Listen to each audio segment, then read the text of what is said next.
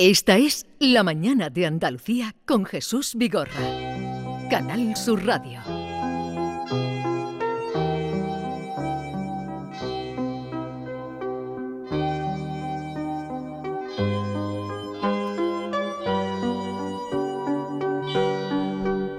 Como les venía anunciando desde esta mañana, hoy eh, recibimos la visita de Pera Jim Ferrer, que va a presentar esta tarde en la Biblioteca Infanta Elena Tristísima Noctis Imago, que es eh, su último libro de poesía.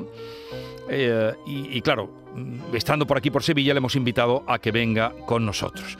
Pera Jim Ferrer, buenos días. Buenos días. ¿Qué tal está usted? Estoy en Sevilla. Había aquello que decían, traduciendo a Fair Lady, la lluvia en Sevilla es una maravilla. Exactamente. Sí. Bueno, una de las traducciones, Fair Lady, hay otras. Yo eh, tenía aquí uno de los poemas que contiene este libro que dice, eh, lo he leído esta mañana cuando comenzó a llover, que arreciaba, decía, el ángel de los párpados azules repliega el cielo en plena oscuridad. Sí. Para tanto no llegamos todavía. bueno, he invitado a Antonio Molina, buen amigo de, esta casa, de este programa, para que ustedes, además de imaginar a Pera Ferrer, que lo habrán visto, eh, pues como jurado de un premio eh, en la academia, como un señor que utiliza mucho el sombrero en invierno. Eh, además de eso, Antonio Molina, Buenos días. Buenos días. Cuéntale a nuestros oyentes quién es este personaje que algún día será Premio Cervantes. Bueno, no Premio sé. Cervantes es poco, ¿eh? Sí, sí. Eh, eh, podría ser de justicia que hubiese un premio Nobel a las lenguas catalanas. Sí, puede no ser, ¿eh? Sí, puede no ser, puede no ser. Pero en este caso. Mira, no nos fueron Strindberg y Tolstoy tenían edad para serlo. Ya. A partir de aquí. Ya. Y, eh, adelante. Bueno, estamos frente, tú has dicho personaje, bueno, eh, es un escritor, es poeta, es narrador, eh, fundamentalmente como poeta ha llegado mmm, desde mi punto de vista después de José Ángel Valente a las más altas cotas de la poesía, llevándola a terreno muy vinculado a la, a, la vanguardia, con una grandísima y fecundísima lectura de la vanguardia, de, de las artes modernas, del cine, de, de, de un montón de, de, referencias clásicas y referencias también populares. Eh, eh, como editor es eh, uno de los editores, acaba de recibir un premio 50 años de edición, más mm, interesante y más fecundo de esta... De esta de este país, por ejemplo, en nuestro caso, fue el descubridor de Antonio Muñoz Molina. O sea, sabemos por amigos que Pérez Ferrer fue a Granada a dar una conferencia y unos amigos de Antonio, no Antonio, eh, le dijeron, tenemos un amigo que escribe muy bien. Entonces le regalaron eh, me puede corregir, un libro o dos, el, eh, entonces era eh, escritor de artículos simplemente, pero ya con una hilazón narrativa, que era el diario del Nautilus y antes el Robinson Urbano, y él se puso en contacto con Antonio y le dijo, ¿no tendrás por ahí una novela? Y dijo, estoy terminando una, que fue Beatus Isle. A los dos años era, publicaba... el jinete, perdón, el, a los dos años publicaba eh, ¿Beatus Isle? Eh, no, El invierno en Lisboa. Ah, sí. Y eh, fue premio nacional, premio de la crítica y a los pocos años académico. Eso fue eh, obra de Pérez Ferrer como editor. Y después... De Antonio como escritor sobre todo. Exactamente. sí, Exactamente. pero fue, fue usted el que, el que vio. Bueno, a mí me habló de un personaje que hace tiempo que no veo, Mariano Manesca, que me dijo que trabajaba en una novela Antonio a quien no había visto fugazmente sí. en Granada. Y luego Antonio me mandó el Beatus Isle. Había leído ya los dos libros, el Nautilus y el Robinson Urbano. Uh -huh. Y Antonio ha contado muchas veces, incluso en una novela sobre el asesino de Luther King, este encuentro en Granada, que acabó con que mandó el libro muy bien. Quítale 40 páginas, no dijo cuáles. Las, las Usted le dijo, quítale 40 páginas. Sí, pero no dije de dónde, ni cuáles. Y lo hizo. No, a usted, eh, bueno, no, no es solo Antonio Muñoz Molina, son muchos los que a usted lo tienen como el gran descubridor de eh, talentos literarios. Sí, a veces sí. Siempre hay errores, aciertos algunos. Empecé con Eduardo Mendoza, que era compañero mío de facultad, aunque no de curso. Y, y siguieron otros. Uh -huh. ¿Puedo preguntar? Es más reciente en el tiempo, quizá Isaac Rosa. Isaac Rosa. Isaac Rosa. Y, y, y también Jesús Carrasco, ¿no? Sí, pero más tangencialmente, no me llegó de modo directo a mí como Isaac. Ah, vale.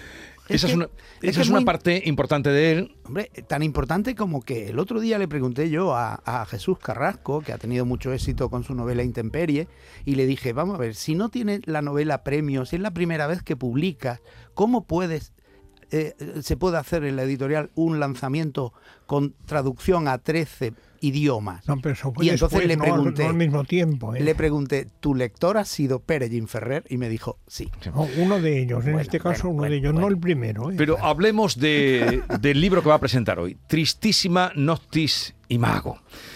Eh, altísima poesía, muy eh, reducida, ¿no? Una síntesis. ¿Por qué el título en latín, Pera? Bueno, el título en latín es un poema que me ha acompañado toda mi vida de Ovidio. Yo tenía un problema en este libro. Había cosa que tiene precedentes históricos más de los que se cree, eh, tanto en los siglos XV o XVI como en el siglo XX.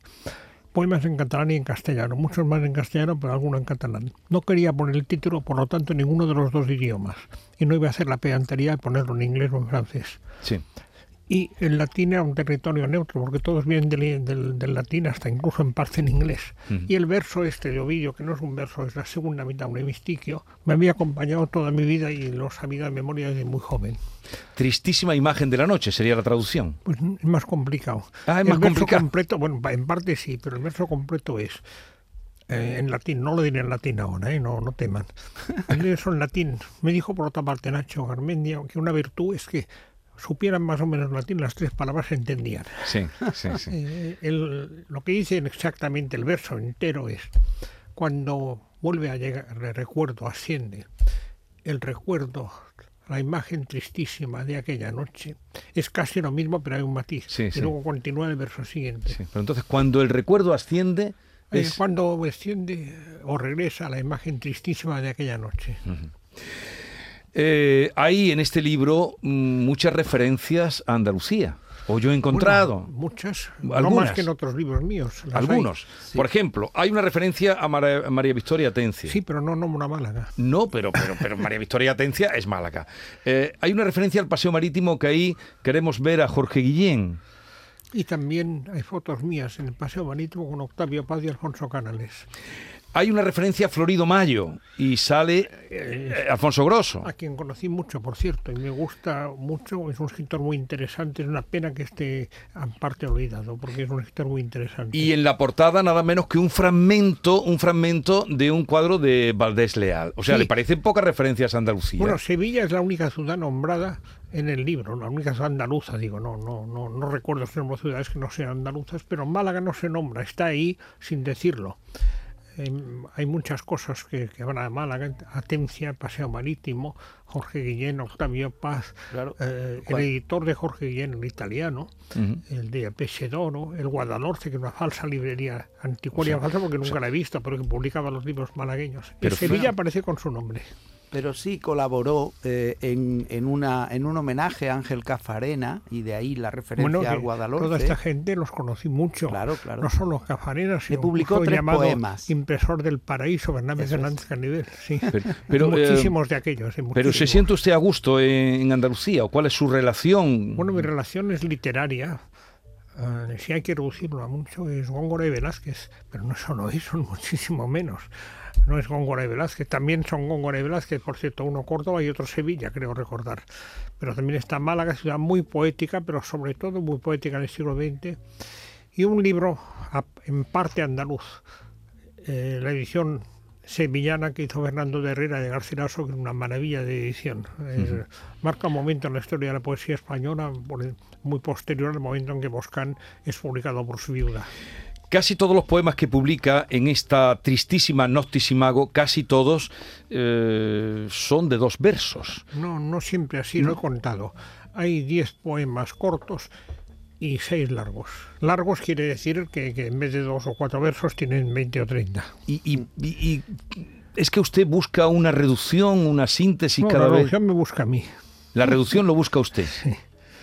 Yo no me propongo eso ni nada. Ahora bien, hay un momento que acude un verso, dos, tres, cuatro, y comprendo que por qué continuar, que se trata de dar un fogonazo. Por ejemplo, la cesta oscura, el serrín encendido, somos luz de una tarde de relámpagos. Esto a mí me, en catalán y en castellano, una traducción muy buena de Gusto Navarro, me parecía que bastaba con eso para dar una imagen, una, una imagen del tiempo detenido en la condición humana. Ahora bien, ya me doy cuenta que algunos de los cortos, más que los no tan cortos, hay que leerlos varias veces y por eso el libro es en, caracteres cortos, no en tiempo de lectura. Pero claro, De Arde el Mar, que fue el libro con el que usted... Había libros, versos cortos también. Donde dicen que revoluciona eh, la poesía, ¿no, Antonio? Ahí lo tenemos, Ar del Mar, publicado en castellano. Sí, sí, pero ahí también había poemas cortos, ¿eh? Puedo sí, pero no tan cortos como estos. Una sorda nota musical para Helderlin era menos de media página. Eh, Puente de Londres, pequeño chiste petirrojo. Y cortísimos, en época más reciente, en el año 88, la sección en prosa Salón Rosa del libro de Vendaval, y en año 2016 gran parte de No en mis días, donde había también poemas largos, alguno muy largo incluso. Es así. Yo creo en, que... en, Ars Poética, en un poema suyo, usted habla de, de la síntesis. Sí, pero eso, eso, es otro libro que no mencionado, también de poemas cortos. Sí, pero que hay, hay Se llamaba como un epílogo. Sí, pero Nunca salió como libro exento, era parte de una compilación. Que está escrito en catalán. Sí, sí, pero bueno, lo que dice da igual el idioma casi algo más que el don de síntesis. Eso ver, es, ver en la luz el tránsito de la luz. Algo más que el don de síntesis. Eh, y en, esta, en este idioma en el que nosotros nos entendemos, usted que es catalán, que habla también varios idiomas. Bueno, hablo y escribo, o leo, depende del caso. Unamuno sabía muchísimos idiomas, pero más que saberlos, eh, más que hablarlos, en Salamanca no tenía tantas ocasiones, los leía. Los leía. Que los hablara yo no sé, aunque... No, pero estoy hablando de usted, que usted habla varios idiomas. pero, modelo es el español más políglota ¿Y qué piensa de este idioma en el que nos entendemos usted y yo? Bueno, nos entendemos en este porque los dos hemos sido formados en, en la romanidad, en el idioma románico, en la, la descendencia del latín. Pero no, no me contesta, ¿eh? No, sí le contesto, lo entendemos porque... Hay ¿Qué, ¿qué piensa de este idioma en el que usted escribe Ar del Mar? Idioma que, que pues allí en su tierra, también en Cataluña, mm, se cuestionan. No, no se cuestionan tanto. Eh, hay, hay ejemplos, por ejemplo, Galdós. Sí. Eh, le aconsejaba a Narciso Oller, el primer novelista catalán, digamos, moderno, no el mejor, pero sí el, el, primer moderno de la fiebre del oro, que era mejor que la novela la escribiera en castellano. En cambio, jamás se le ocurrió respecto a Verdaguer, a quien admiraba profundamente, le iba a visitar cuando Verdaguer estaba suspendido, adivines, le daban por loco por, eh, por sus exorcismos, que cómo puede ser que el hombre que ha hecho un poema que es la honra de la literatura española, no dice de la catalana, era española, aunque estaba en catalán y él lo había leído, por, eh, creo que por la sugerencia de Marcelino Menéndez Pelayo, este tratado así. Le pasó igual a Falla. Mm. Falla está posicionado con Verdaguer y la Atlántida, como sabemos bien. Sí, sí, sí pero eh, La Atlántida no era, era el mejor poema de, Verdaguer. A mí es el que más me gusta, no digo que sea el mejor, pero tuvo una importancia enorme, hizo una impresión extraordinaria en toda España y en América Latina, Rubén Darío lo cita, eh, es, es, una cosa que, hizo, nadie escribía en España y en cualquier idioma, bueno sí, Campo Amor es drama universal, pero esto es otra cosa. Pero un poema de esta, envergadura, escrito en un idioma que no había muerto, pero que su última manifestación excelsa era a fines del siglo XV, comienzos del XVI, y de pronto resurge con un aparente catalán coloquial y rústico de un hombre que era cura sabía mucho latín, esto hay que recordarlo. Y es curioso que Falla fuera a buscar ese poema en catalán para su gran obra o la gran obra que pretendía hacer. Bueno, obra que le llevó en gran parte de su vida y que no terminó nunca del todo. Yo mm. asistí al estreno de una de las versiones que trató de completar Ernesto Halter. Sí. Eh, la obra era grandiosa, pero curiosamente la cumbre, me parece, lo opino así opinaba, digo mal, Luis de Pablo, de, de Falla son algunas piezas más breves. Soneto a Córdoba, el concierto para clavín y en cierto modo el retablo de Baese Pedro. Eh, yo creo que podríamos, eh, continuando eh, con el asunto del título en latín y, y, la cuestión de las imágenes, que es central en la poesía de Pérez Ferrer, contextualizar un poco eh, para quien eh, no esté muy versado en poesía o quiera interesarse por, por esta, esta poesía. Eh, en, en, principio, si os parece, voy a leer un poema del sí. Tristísima, pues el, el, en el que habla de Valdés Leal, porque es un tema muy bueno, sevillano. Es y el, no es muy largo. Es el último, y no muy largo, ni muy corto, sí. normal. El arco más tensado es el arco de abril. En el arco de mayo van las nubes cabalgando en el sol a mujeriegas, besadas por el oro del anillo, en la alacena rosa del invierno a escondidas. Fléchame, flechador, flecha mi cuerpo, flecha mis ojos misericordiosos, flécheme el circo de tu claridad, Sevilla, hospital de la caridad, las vanidades de la luz llagada, flete a la muerte de Valdés Leal. Y un detalle muy curioso, está escrito los días 4, 5 y 29 del 5 del 22. Es muy interesante que se sepan las fechas de realización de los poemas y cuando son consecutivos bueno, o distintas fechas. Casi todo era el 4 y el 5, pero me dio la COVID. Ah. Faltaban tres versos que ya sabía cuáles iban a ser, pero ah. yo no quise ponerme a hacer estos tres versos que acababan el poema eh, estando en baja forma vale. y lo acabé, pero ya sabía lo que iban a decir, todo, vale. lo de la caridad, la claridad, la desleal, pero lo hice cuando estuve un poco mejor. Vale, y luego hay otra cosa divertida, el título que quiere decir varias cosas a la vez. El, el título... título... es un chiste que viene de Borges. April Marzo puede ser marcha de abril o abril marzo. Y Florido Mayo es un refrán antiguo. En el Ya. siglo XV ya existía y la novela de Alfonso Grosso. Ya. Pero usted le da muchas vueltas a, Muchas a cada no. verso, a cada palabra que pone. No, a Hombre, todas. faltaría más. Claro, es que eh, cuando se se dice puede escribir, abril, como dicen en catalán islamizado medieval, la babala, que quiere decir la buena Cuando de Dios. se- A la buena de Dios. cuando la se dice abril, A la babala. es un arabismo, es un arabismo antiguo catalán. La babala es la buena de Dios. A la baba, a la buena cuando de se Dios. dice abril, el, el título es abril, marzo, eh, Pero en y inglés. después florido, mayo. Claro. Pero abril-marzo es en inglés y puede querer decir la marcha de abril. Es Claro, un, claro. Es En- un truco de Borges que lo atribuyó Vale. a un escritor imaginario británico. Pero cuando se dice abril, mm, pensamos en eh, abril es el mes más cruel. Y en mayo, florido mayo, y que ese mayo sea cari- claridad, sí, caridad. pero luego está es la marcha juego. de abril, es un, un truco de Borges. Y Puede ser después, marcha de abril también. Lo que yo decía antes, la imagen, ¿de dónde viene eh, esta poética? Pues viene de Lautremont y de Rimbaud, el Rimbaud de, de Una temporada en el infierno y el Lautremont de Le Chant, de los cantos de Maldoror que en el agente provocador, eh, Pérez Ferrer dice directamente que, que son como el yo, que el yo de su, su lenguaje habita ya en esos poemas, ¿no? Desde muy, muy joven, porque eso lo descubre ya en francés y eso en una correspondencia que, que hemos podido rescatar de aquellos años eh, 17, 18, 19 años del poeta, donde se va formando para escribir Arte del Mar y algunos poemas pu- pudieron estar escritos ya antes. Sin embargo, esas lecturas son fundamentales en el idioma original y en la cadencia original. Eso lo debo, en el caso de Lotreamont, curiosamente, a uno que nunca fue surrealista, pero no andaba muy lejos, el primer Neruda,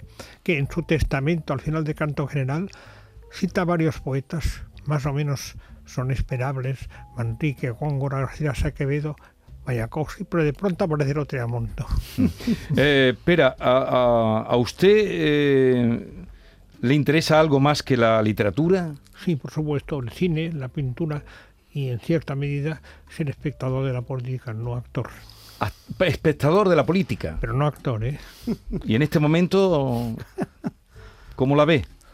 Bueno, no creo que sea el momento de hacer una exposición No de sé, la no, política. no, tío, no, no tenemos tiempo, pero ¿cómo ve? La, la- le, le- le- le llama la atención?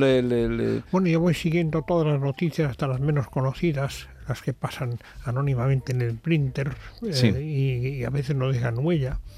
Y me interesa, pero no más ni menos que las que me interesan, las que cuentan el que según Salvador Espriu, muy exagerado y provocador, era el mayor libro de literatura universal, Las cartas privadas de Cicerón sí. donde dice una frase terrible. Escribe a su amigo Ático y dice, Ático, no olvides nunca que nuestro ejército son los hombres ricos. No olvides nunca que nuestro ejército son los hombres ricos. Bueno, es durísimo esto. es ¿eh? muy dura. Sí, pero eso se lo dice al amigo privadamente. Dice, y añade, sin embargo, como ellos se ocupan solo de sus piscinas, los llamaré piscinarios. Esto decía Espriu, es que era un hombre muy provocador, no una gente poca, un hombre provocador. Decía que los mejores libros eran en la literatura universal las cartas privadas de Cicerón, Sí, en la literatura española Monatín, sin decir más. sí. Y no menciono el Quijote, dice él, porque es un libro más de la Biblia. Ya, ya, ya, ya. Eh, Pero esto lo decía en privado, nunca lo publicó. Nunca lo dijo en público. Usted trató a Espriu. Sí, bastante. Era un hombre muy extraño. Le traté ciertos años. Al final me ocurrió con él lo que le ocurría a un amigo común, Juan Perucho, que decía cuando hablaba o un rato o leía, un rato Spring tenía que abrir las ventanas luego. Porque era como asfixiante. Era. Pero vaya, eh, lo que decía, aunque casi siempre era provocador, respondía a un temperamento muy... Tuvo un drama. Hubiera sido el gran prosista catalán y uno de los grandes prosistas españoles del siglo XX, pero como vino la guerra, era más fácil publicar en catalán verso que prosa. Bueno, Pere Ferrer presenta su libro hoy siete y media en la Biblioteca Infanta Elena. Eh, gracias Antonio Molina por estar con nosotros. Me gustaría No, preguntarle... ya no tenemos más tiempo. tenemos más Y ahora se lo preguntamos. Y feliz estancia en Sevilla. Espera. Esta es La mañana de Andalucía con Jesús Vigorra.